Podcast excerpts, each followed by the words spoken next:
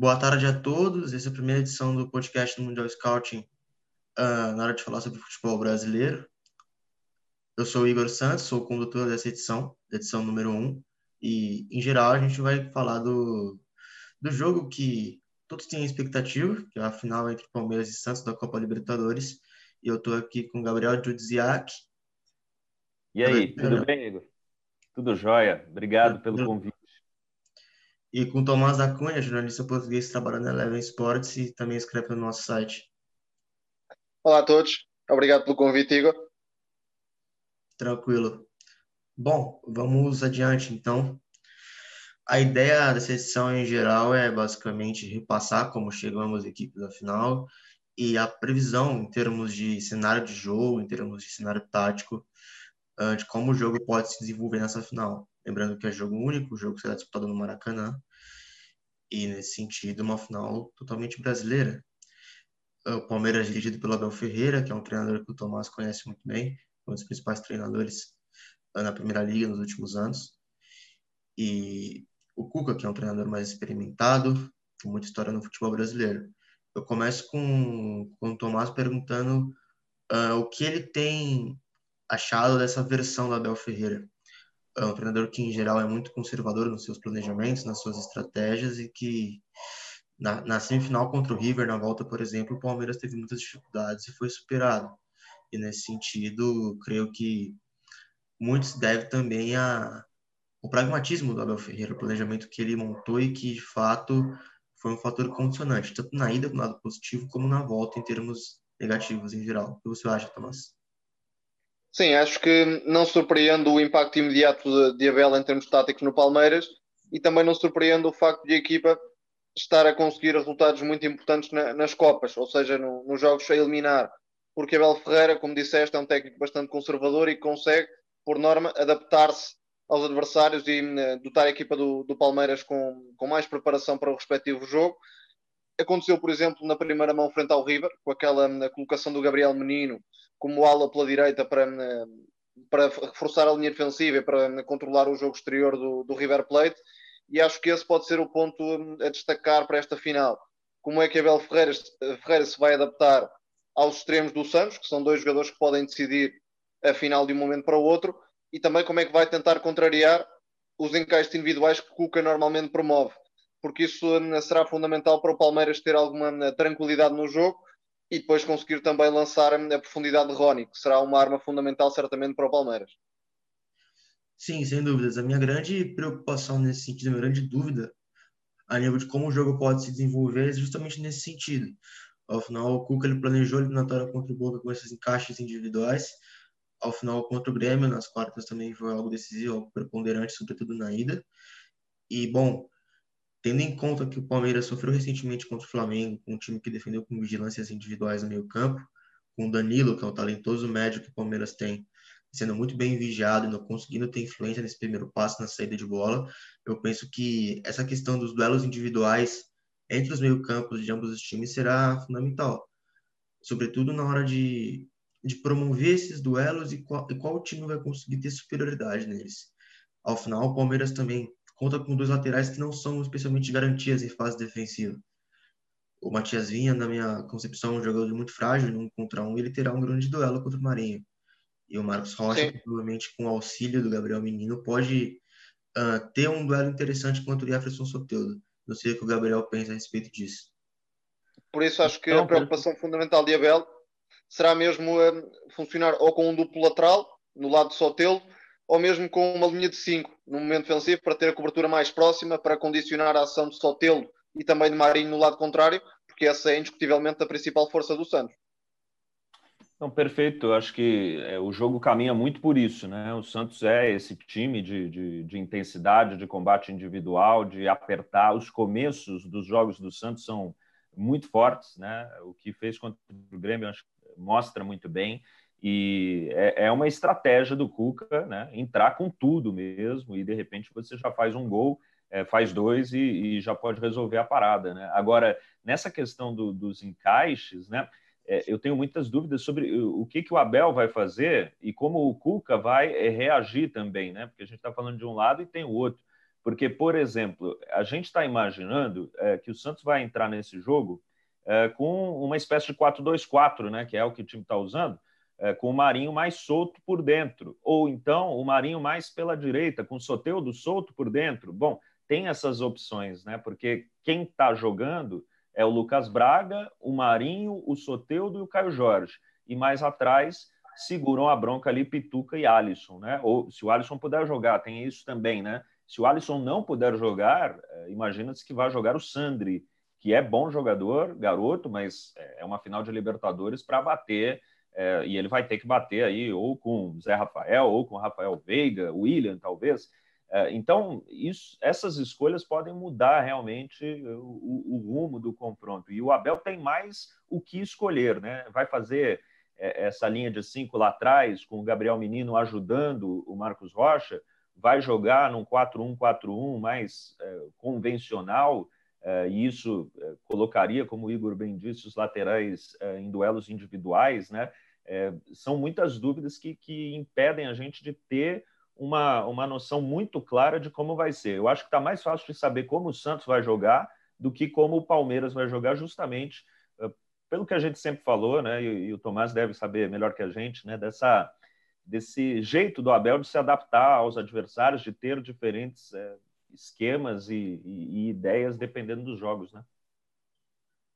Sim, sem dúvidas. Eu penso que a principal questão na escalação do Santos é, sobretudo, o posicionamento do Lucas Braga, porque contra o Boca Juniors ele jogou pelo centro. O Cuca disse que foi uma ideia que veio à mente dele é, durante a madrugada, antes do jogo, e que basicamente foi a intenção de ter o Lucas uh, para fazer essa marcação individual no primeiro volante do Boca, para anular essa primeira saída, e ter ele como um jogador para atacar espaço por dentro, para chegar na área. É. Aproveitando. A dúvida. Desculpa, Igor, é, é só para não perder o que você está falando, que eu acho que é muito interessante. A dúvida é: o, o, o Santos pode até barrar o, o Danilo no primeiro volante, mas vai ter que barrar o Luan também na saída, porque o Luan constrói muito bem com passe, né? O zagueiro Luan. Então, Sim. são dois caras aí que vão ter que ser muito bem vigiados. E aí, a gente tem visto o Caio Jorge muitas vezes barrando a, a, bola para o primeiro volante do adversário, né? Mas se ele fizer isso nesse jogo, o Luan vai ficar com quem? Quem é que vai no Luan, né? E aí pode ser o Lucas Braga, porque corre muito, se dedica muito, ou então o Marinho, para quando essa bola volta, ele está por dentro, perto do gol, enfim, são, são, são escolhas. Por favor, continue. Sim, então, enfim, uh, o Lucas Braga com essa função de atacar os espaços por dentro e, sobretudo, com o Marinho e o Soteldo produzindo por fora. Que fez a diferença, porque ao final o Caio Jorge é um atacante, é um 9 que gosta de participar fora da área, participa em apoio, coloca os jogadores no meio campo de frente para a jogada, e o Lucas Braga ataca esses espaços, e ao final ele é um jogador que tem muita potência em contra-ataques, o que foi fundamental contra o Grêmio, por exemplo. Agora, outro tema que que me parece fundamental na escalação do Santos é a questão do Sandri. Eu penso que o Guga pode sair no 4-1-4-1, por exemplo, reforçando o meio campo com Sandri, Pituca e Alisson, sobretudo para igualar numericamente os duelos individuais, só que teria um porém de que a primeira linha de marcação ficaria debilitada, porque ao final ele teria que fechar o, o Luan com o Caio Jorge, e basicamente ele teria que defender muito baixo. E algo que o Gabriel falou que me, que me apetece destacar, sobretudo, é que essa, essa fase do Santos, dos primeiros 15 minutos iniciais dos duelos, começam com muito ritmo, muito forte, buscando finalizar muito, buscando pressionar no campo de ataque. Contra o Boca, por exemplo, eles tiveram uma parcial de 11 a 0 em finalizações a favor nos primeiros 15 minutos.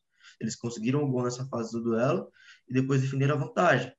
E ao final propuseram esse cenário de encaixes individuais em que o adversário tinha que assumir a iniciativa, mas contra essa abordagem agressiva, contra essa mobilização que o Santos faz para esses jogos decisivos, a verdade é que o rival nunca conseguiu estar cômodo com a bola. E eu penso que essa pode ser uma das chaves do jogo. A forma como o Abel vai conduzir essa primeira fase do Santos e como o Palmeiras vai competir em geral. Eu penso que, uh, num aspecto uh, macro do jogo, o Palmeiras é um time que se sente mais confortável em cenários de posse de bola dividida. Quando não tem que atacar com 60%, 70% de posse de bola contra um adversário fechado. Tanto que quando o Palmeiras sai em vantagem, normalmente eles cedem a iniciativa e começam a defender em bloco médio baixo, algo que o Abel faz e que em momentos acaba custando o resultado, muito pela execução ruim que, que eles têm na hora de defender a própria área. Então eu penso que ele pode tentar se adaptar nesse sentido de dividir a posse de bola, até mesmo de oferecer iniciativa ao Santos. Porque, ao final, se ele assume a posse de bola e, e, e assume o risco, pressupõe o risco de ter ela nos pés, ele pode sofrer dos contra-ataques com o Marinho e com o Soteldo. Então, outra questão é essa saída 3 que ele faz normalmente com o Marcos Rocha. Ele vai manter isso para segurar o lateral e manter essa vigilância no Soteldo? É uma dúvida que eu tenho. O que você pensa, Tomás? Acho que Abel vai adotar uma estratégia muito semelhante àquela que procurou na primeira mão com o River, pelo menos no, no início da partida, isto é, reduzir os riscos ao máximo e procurar uma saída mais direta para utilizar o pivô do Luís Adriano ou procurar mesmo a profundidade com o Rony e um, saltar um pouco aquela pressão agressiva do Santos que, que se prevê, no, no, fundo para reduzir os riscos e manter a atuada conservadora, que é característica em Abel. E a verdade é que o Palmeiras tem algumas garantias. Tem Rony para uma saída na, em profundidade, tem Luís Adriano, que é um avançado que vem conseguindo contribuir de costas para a baliza, e depois o Palmeiras, mesmo com alguns problemas para manter a organização na, com o bloco médio-baixo, tem algumas garantias na figura do Gustavo Gomes, que fez muita falta, por exemplo, na, na, segunda mão contra o River, depois de sair, e também o Everton, que me parece um, um goleiro que vai atravessando uma fase muito positiva e que hum, também pode ser uma, uma peça importante para decidir esta final a, a, favor do Palmeiras. Mas acho que, de facto, vai caber ao Santos a entrada mais agressiva, tentando assumir mais a posse de bola, e o Palmeiras vai adotar um, um bloco médio mais passivo, esperando atrás para reduzir espaços a, a Marinho e Sotelo, e depois tentando explorar as saídas mais um, rápidas, mais verticais, com o Luís Adriano e também com o Rony. Acho que passará muito por aí o pensamento de Abel. É, eu, eu acho também que é importante a gente notar né, é, que, de fato, o Santos também se sente mais à vontade, né, roubando a bola e acelerando, mas não é só isso. Né, é um time que tem, sim, as suas construções por baixo também, desde o goleiro. Né, a gente tem o movimento dos dois laterais saindo do lado, vindo por dentro, né? E eles vêm armar o jogo, isso gera uma superioridade no setor, né?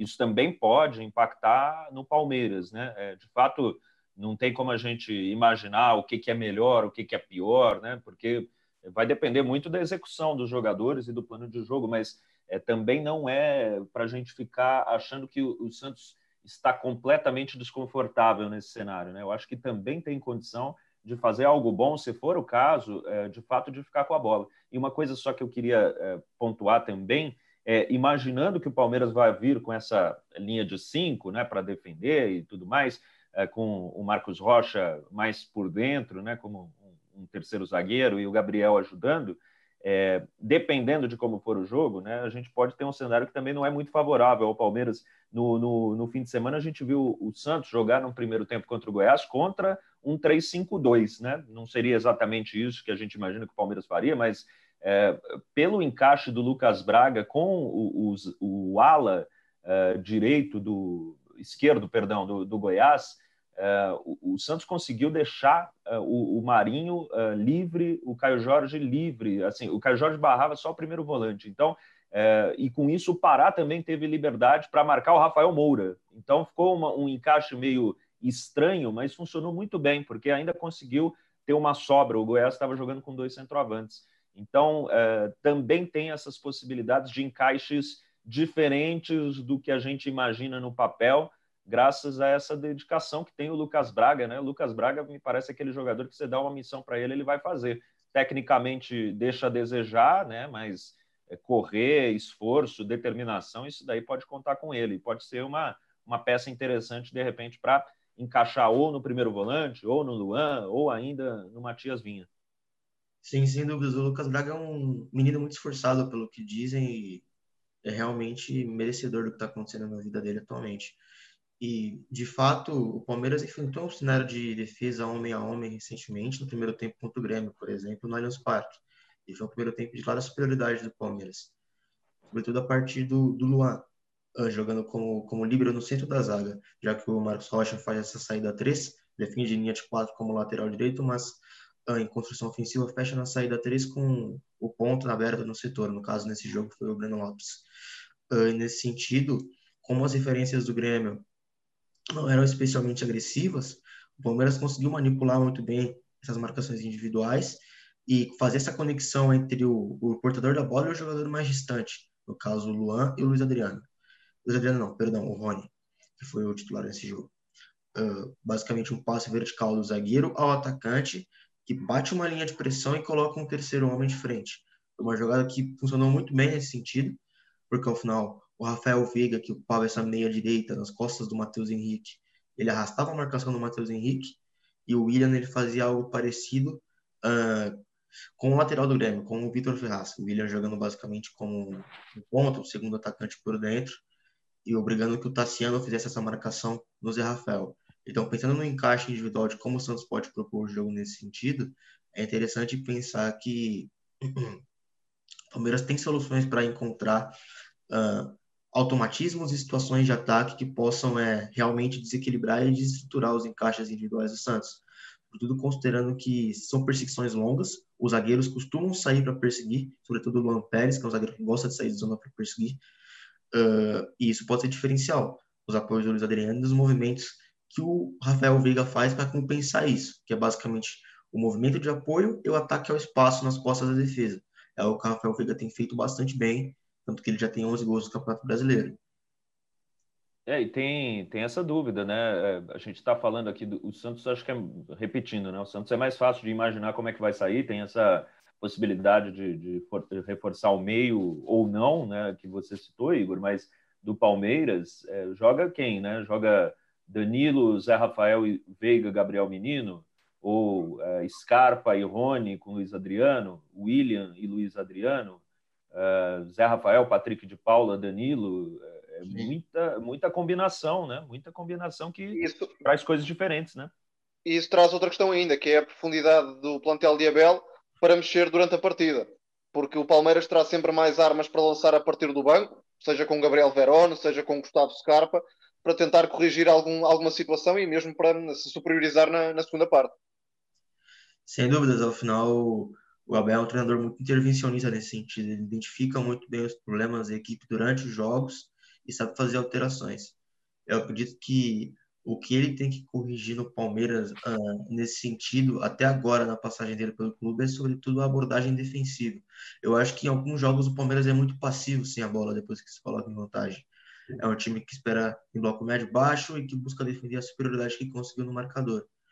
Uh, nesse sentido, ele mudou essa postura nos últimos jogos contra o Corinthians, por exemplo, que o Palmeiras goleou, o adversário goleou o seu grande rival. Ele buscou pressionar no campo de ataque e basicamente numa estrutura interessante, porque o Palmeiras, em geral, defende no 4-1-4-1 com o Rafael Veiga e com o Rafael como médios, o Danilo com o primeiro médio, como volante.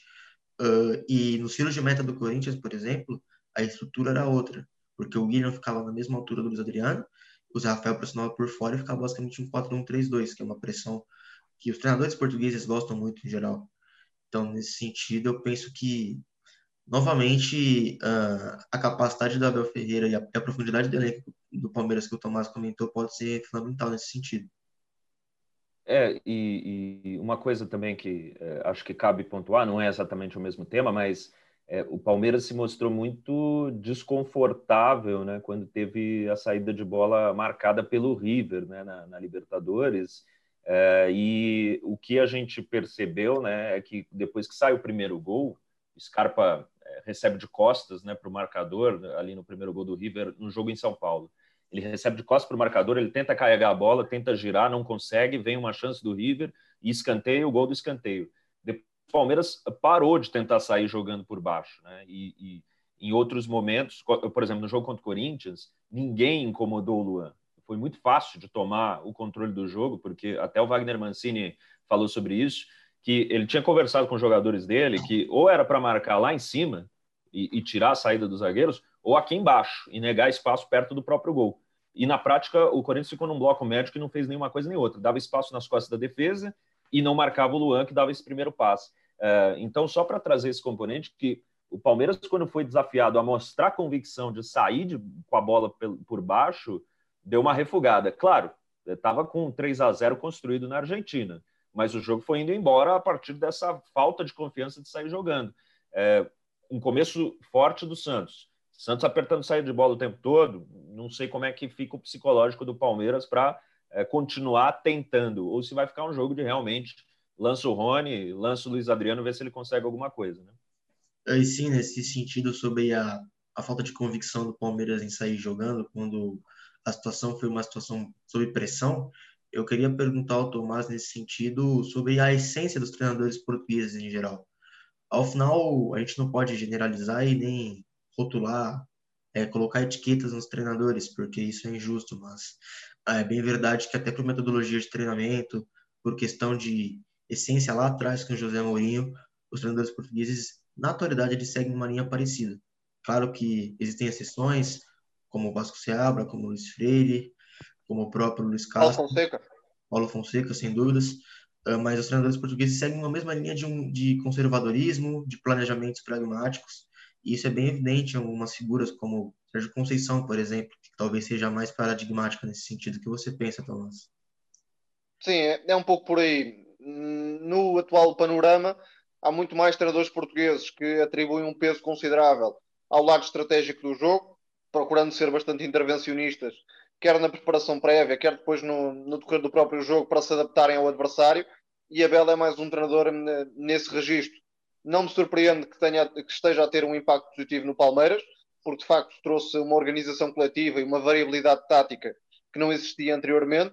Mas agora creio que, e nos próximos tempos, vai pedir-se mais a Abel Ferreira que tente reforçar um pouco a identidade da equipa, que construa eh, um Palmeiras mais identificável, digamos assim. A verdade é que a equipa teve uma experiência quase traumática na, na meia-final com o Riva e hum, agora esta final da Libertadores também terá hum, um Palmeiras algo receoso inicialmente, quero acreditar, porque hum, o apuramento foi conseguido de forma algo heroica, digamos assim, com alguma sorte à mistura, não há como negá-lo, e por isso hum, o Palmeiras estende pela frente, uma equipa que hum, não tem tanto a perder como o próprio Palmeiras, que é o Santos. Uma equipa que vai pressionar de forma agressiva e vai hum, trazer à memória uma espécie de contexto semelhante àquilo que o River proporcionou. Pode ser de facto um início bastante complicado para o Palmeiras, mas se conseguir aguentar, certamente depois eh, podemos ter outro jogo. Em geral, para responder à tua pergunta em, em definitivo e em, para concluir, é de facto essa a escola do, dos treinadores portugueses atualmente, muito mais ligados ao, ao lado estratégico, tentando uh, dar forças à equipa através da adaptação ao adversário e não tanto uh, treinadores que privilegiam uma identidade muito vincada, uma convicção mais fundamentalista, digamos assim. É, é, eu queria pegar rapidinho, Igor, não, e aí ver o que vocês acham, né? Porque eu não tenho uma opinião muito fechada em relação a isso, mas tem muita gente que aponta a bola parada defensiva do Palmeiras como uma fraqueza. Eu não consigo cravar isso, porque eu acho que teve momentos bons e momentos ruins, e momentos muito ruins sem o Gomes. E a gente imagina que o Gomes vai jogar. Mas Sim. tem gente que fala que o Santos pode ganhar esse jogo na bola parada ofensiva, com o Lucas Veríssimo, com o Luan Pérez, é, com o Marinho mesmo nas cobranças, né? Uma cobrança mais curta, de repente um cruzamento fechado, né? Que os dois fazem muito isso, né? Marinho Soteldo, aquele cruzamento que vem rasante, mas vem tirando de todo mundo, enfim. É, na, eu, se fosse fazer hoje a minha análise, eu não colocaria como primordial bola parada nesse jogo, mas eu sei que tem gente falando que Palmeiras pode perder esse jogo na bola aérea. Eu não tenho muita convicção, queria ouvir vocês. Uh, eu penso que a gente pode citar como exemplo o jogo que houve no Campeonato Brasileiro entre eles na Vila Belmiro recentemente, em que há gols de bola parada para ambos os lados. Eu penso que o Abel Ferreira é um treinador que tem uma preparação estratégica muito profunda nesse sentido das bolas paradas ofensivas. Mas é bem verdade que essa defesa em zona em bola parada que o Palmeiras faz é uma defesa que, apesar de ter referências mistas, ela é uma defesa que de fato permite situações de finalização ao adversário e vem permitindo. Uh, mas o ponto fundamental mesmo que eu queria tocar é nesse sentido, uh, além de ter correlação com a bola parada, é a ausência do Gustavo Gomes que ele provavelmente começará como titular, mas não é uma certeza, não é uma garantia nesse sentido ainda. Uh, a gente pode lembrar da eliminatória contra o Libertar, por exemplo, nas quartas de final, que basicamente ele sustenta um resultado do Palmeiras no Paraguai, onde o Palmeiras é realmente superado, tem muitas dificuldades para defender situações de jogo direto e a, e a segunda bola, porque era uma fase em que o Abel Ferreira ainda tentava defender com algumas vigilâncias individuais no meio campo, uh, com alguns duelos com alguns encaixes e isso deixava o, o médio exposto na segunda bola. E nesse sentido, o Palmeiras sofreu muito. E quem respondeu ao cenário adverso, ao contexto negativo no, é, no jogo em geral, foi o Gustavo Gomes, é um zagueiro realmente contundente defendendo a própria área, que se sente muito confortável defendendo esse cenário de bloco baixo. Então, uma possível resistência do Palmeiras na final ele vai ser fundamental. Agora, outra situação que, que me parece fundamental, o ponto que eu gostaria de tocar, é sobretudo como o Palmeiras uh, vai reagir a essa, essa capacidade que o Santos tem nos contra-ataques. Porque uh, é um time que prepara a transição defensiva de uma forma muito, muito conservadora, porque tanto o Matiazinha como o Marcos Rocha, eles não ocupam uh, corredores externos altos. O Marcos Rocha ele faz essa saída de bola 13 e o Vinha ele fica numa amplitude média. Então, quando a bola está na direita, ele já faz a diagonal defensiva para preparar a transição defensiva, preparar a perda nas costas dele. E se a gente for lembrar desse jogo que eu mencionei no Brasileiro, no Vila Belmiro, ele sofreu muito com o Marinho. E outro ponto que pode ser determinante, pode ser preponderante nesse sentido, é como o Palmeiras defende os espaços nas costas dos volantes. A gente pode lembrar e citar a semifinal contra o River, o Nath Fernandes. O que ele jogou nas costas dos volantes do Palmeiras foi uma enormidade, uma barbaridade. De La Cruz também, né? Sim. De La Cruz. E jogando com um bloco bastante baixo. Sim. E nesse sentido, é. o Nath ele conseguiu receber com continuidade e com facilidade. É verdade que o primeiro gol teve um impacto psicológico e anímico muito forte no Palmeiras, mas posteriormente o Nath Fernandes basicamente ele comandou o River Plate numa tentativa de virada que seria histórica. E a verdade é que o Palmeiras tem muitos problemas para defender esse setor. Desde que o Abel Ferreira chegou, inclusive, nos primeiros jogos, uh, que ele já defendia com vigilâncias individuais e expunha o primeiro volante porque os dois médios saltavam no 4-1-4-1, e já agora numa defesa mais em zona passiva em bloco médio. Então, penso que pode ser diferencial. Mas tem um, um ponto que, que, do outro lado, é preocupante, porque o Santos não tem essa referência entre linhas.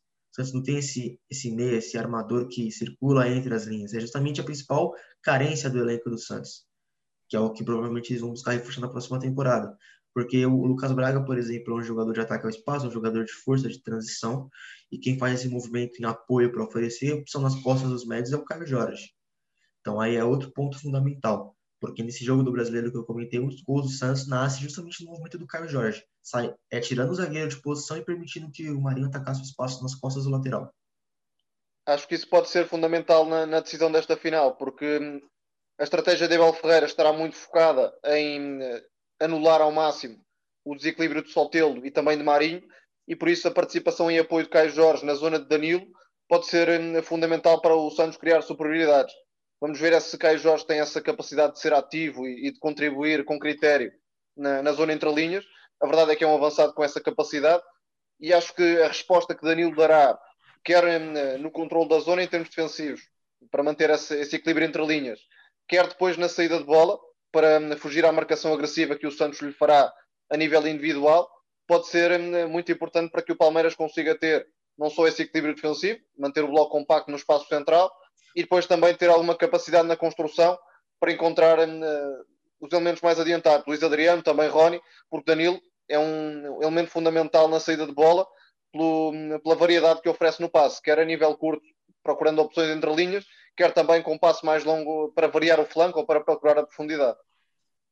E, e, só um ponto, né, que eu espero, eu espero que não, não seja predominante, mas aqui no Brasil, é, infelizmente, né, muitas finais de campeonato elas entram é, num, num, num cenário de não errar, né, de ficar muito é, não se complica, não faz o difícil, é, não deixa o adversário crescer e, e, e, toda a tensão da final né, passa muito para o campo. É, são anos e anos de finais aqui no Brasil, de, de Copa do Brasil, de campeonato estadual em que os dois times se negam a jogar porque estão tensos, não querem errar, não querem estar em desvantagem. Então, eu espero que essa tensão é, ela vai existir, né? Sem público, a gente não sabe o tamanho dela, mas é, ela vai existir. Mas eu espero, do fundo do coração, que em algum momento os dois times se acalmem e decidam jogar futebol, porque tem muito daquela coisa também é, de, de, de ficar mostrando é, combatividade, briga, é, mão no rosto em qualquer dividida. Isso é muito brasileiro, né? muito do futebol brasileiro e prejudica muito o andamento dos jogos. É, vocês podem ter certeza que primeira dividida que o Marinho entrar, ele vai cair com a mão no rosto ou, no, ou se rolando de um lado para o outro. E aí vai criando aquele clima, né? E, e aí tem que ver como é que a arbitragem vai lidar. Mas eu espero que isso não seja preponderante, porque senão tudo isso que a gente está falando aqui, que é muito tático, né, muito de estratégia, pode se perder e ficar um jogo de virilidade apenas, né, que não seria o ideal. Sim. Bom, acho que a gente já tocou todos os pontos uh, preponderantes dessa eliminatória, dessa eliminatória não, dessa final, melhor dizendo, uh, que é em jogo único no Maracanã. É, já está bem próximo, inclusive, por isso que a gente gravou hoje. Então, agora para encerrar a participação de todos nós, eu preciso que vocês uh, façam uma previsão do que vocês imaginam de como a final vai se desenvolver. Eu começo com você, Gabriel. É, é, é difícil, né? Eu, eu gosto muito do, de uma frase do Bielsa é, que fala sobre. Ele fala toda hora sobre isso, né? Que é assim: a gente sempre tenta dar previsão no futebol, mas ao mesmo tempo a gente também sempre afirma que é o esporte mais imprevisível, né? Então é um exercício que desafia a lógica, né? Você prever qualquer coisa, sendo que a gente sabe que é imprevisível. Mas eu imagino uh, eh, 15 minutos muito fortes do Santos, 20 minutos muito fortes do Santos. Uh, toda vez que o Palmeiras colocar a bola para trás, vai ter um atacante do Santos acossando, pressionando. O Everton vai dar muito chutão. Aí tem que ver se o Luiz Adriano segura ou se vai ser também engolido pela intensidade no combate do Lucas Veríssimo ou do Luan Pérez. E esses 15 minutos vão ser de Santos em cima. E aí é ponta com ultrapassagem do lateral, Marinho por dentro, é, vem o Pituca e dá uma bola vertical, enfim, um cenário caótico de 15 minutos para 20 minutos, que é o que o Santos costuma fazer. É, se faz o gol, aí o Santos vai, de fato, né, eu imagino, jogar mais conservador, jogando mais com bola longa, é, tentando as costas dos laterais. E se não faz o gol, aí cabe ao Palmeiras é, dominar a situação, né? E aí tem que ver, como o Tomás bem disse, se é com posse de bola esse domínio, se é tirando o Santos de lugar por meio da troca de passes, ou se é de fato não correndo riscos e seguindo nesse jogo mais direto, né? E aí com o passar dos minutos no segundo tempo, a gente vai ver a característica do Abel, é, seja num cenário de 1 a 0 a favor, contra, enfim, o placar que for, é, esse aspecto que vocês citaram, acho muito importante, que é um treinador intervencionista, né, que vê a situação e muda ou jogador, ou formatação tática, ou estilo de jogo, né, de, de, de chegar no ataque, de, de ficar na defesa. Isso ele tem, e o Cuca tem menos, seja por falta de elenco, seja por falta de convicção em outras formas uh, de jogo. Então, sei lá, estou chutando aqui, posso quebrar a cara, acho que os 20 minutos vão ser essenciais. Se o Santos faz 1 a 0 fica muito bom para o Santos. Se não faz, a tendência é de que com, quanto mais jogo tenha, é, mais é, melhor seja é, para o Palmeiras. Ajeitamos.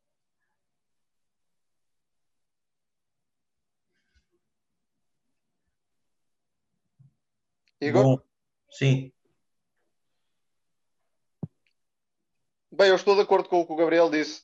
Acho que para o Santos é fundamental criar vantagem no marcador nos primeiros 20, 30 minutos, porque é quando a equipa vai ter disponibilidade para hum, imprimir um ritmo alto, tentando hum, pressionar no meio campo ofensivo, perto da baliza do Everton, e acho que hum, será muito por aí que a tendência do jogo se vai definir. Se o Palmeiras conseguir aguentar e depois hum, tiver alguma tranquilidade quando o Santos hum, acalmar o ritmo de pressão com o 0-0, pelo menos, acho que hum, a coisa fica muito feição para o lado da equipa de Abel Ferreira. Por outro lado, se o Santos conseguir capitalizar o início forte e agressivo que vai procurar, com golos no, no marcador, a questão pode complicar-se muito para o Palmeiras, porque, como já discutimos, não é uma equipa muito confortável a assumir a iniciativa, enfrentando um adversário que, que baixa as linhas e esse cenário de jogo pode ser muito desconfortável para a equipa hum, de Abel. Acho que hum, os 20 minutos, 30 minutos iniciais podem ser realmente decisivos para hum, encontrar o vencedor deste, desta final. Bom, eu vou na mesma linha do que ambos comentaram e, e adiciono que se o Santos consegue materializar essa superioridade, é, em teoria que eles vão buscar no início do jogo, como eles buscaram nas eliminatórias contra é, Grêmio e, e Boca Juniors, sobretudo, a verdade é que será muito difícil que o Palmeiras consiga reagir nesse sentido, porque ao final o Santos é um time que, quando se coloca em vantagem no marcador, pela mobilização de uma final, pela agressividade que eles vão abordar cada duelo individual, é verdade que eles não só vão ter a opção de sair em contra-ataque, sair em transição com os três atacantes que são muito bem uh, definidos nesse sentido, são jogadores muito bem complementares. O Caio Jorge ele é um jogador que coloca o, os meias de frente com, com, apoios, com paredes, e o Marinho são eles ameaçam tanto em condição como no espaço. Então, são armas realmente muito perigosas nesse sentido. Eu acho que nenhum time no continente tem dois jogadores desse nível jogando nos flancos. Então, nem o próprio Atlético do Jorge São Paulo no Brasil tem jogadores desse, desse nível, desse quilate. Então, isso que eu vou na mesma linha que o Tomás e o Gabriel comentaram. Uh, e nesse sentido eu faço a mesma previsão. Apesar de que um ponto que me parece chave é realmente a resposta dos meninos do Palmeiras, como eles vão é, se comportar diante de, da pressão de uma final. É bem verdade que não há público, então não, não tem essa pressão no estádio, mas a pressão social, todo uh, o entorno que envolve uma final. O Danilo, de fato, ele é um jogador que baixa pressão, que recebendo pressionado, ele é um jogador muito, muito hábil, muito talentoso. Tanto pela forma como ele se perfila para receber, como ele ataca as, as costas de quem pressiona. Ele é um jogador muito inteligente nesse sentido. Então, acho que eu faço a mesma previsão que os outros dois fizeram. E, bom, eu acho que terminamos por aqui hoje, essa primeira edição do podcast do Mundial Scout. Nessa, nessa sessão em específico, como a gente já gravou os podcasts em castelhano, falando sobre aspectos táticos, uh, futuramente teremos outra sessão com convidados especiais. Hoje a gente teve um, que foi o Gabriel, um dos principais jornalistas no Brasil, na minha opinião. E nesse sentido. Bondade sua. Também Bondade tivemos sua. o o Tomás Acunha, que participa do nosso, do nosso projeto em geral, escreve textos, é um dos principais jornalistas em Portugal, sem dúvidas, trabalhando na Eleven Sports. Então, eu acredito que, para finalizar, peço que vocês deixem suas redes sociais, seu, o arroba no Twitter, tanto o Gabriel como o Tomás. Bom, é... força, força, você... Gabriel. Eu vou? Eu vou então. A minha é Gabriel Dude, D-U-D. Estou é, lá no Twitter é, e, e, fico lá só. Eu não, não tenho outras, não. Se quiser dar uma seguida lá, embora não esteja tão ativo quanto em outros momentos, estamos por lá e trocar ideia vai ser muito bom. Por favor, Tomás. A minha é Tomás R. da Cunha, sem acento no A, claro. Também uh, foco-me principalmente no Twitter, portanto, quem quiser passar por lá, esteja à vontade. Bom, a minha rede social é arroba Igor Santos underline 10. Então, se vocês quiserem, seguem lá. E, bom, creio que encerramos por aqui essa primeira edição do podcast do Mundial Scouting, falando sobre a prévia da final da Libertadores de 2020 2021. É, primeiramente, agradeço ao Tomás e ao Gabriel pela participação. E foi um prazer conversar com vocês sobre futebol de uma forma profunda e que, ao mesmo tempo, com uma linguagem acessível e simples ao público em geral. Um abraço. Obrigado, eu. Foi muito bom. Um abraço. Valeu, um abraço. Muito obrigado, hein?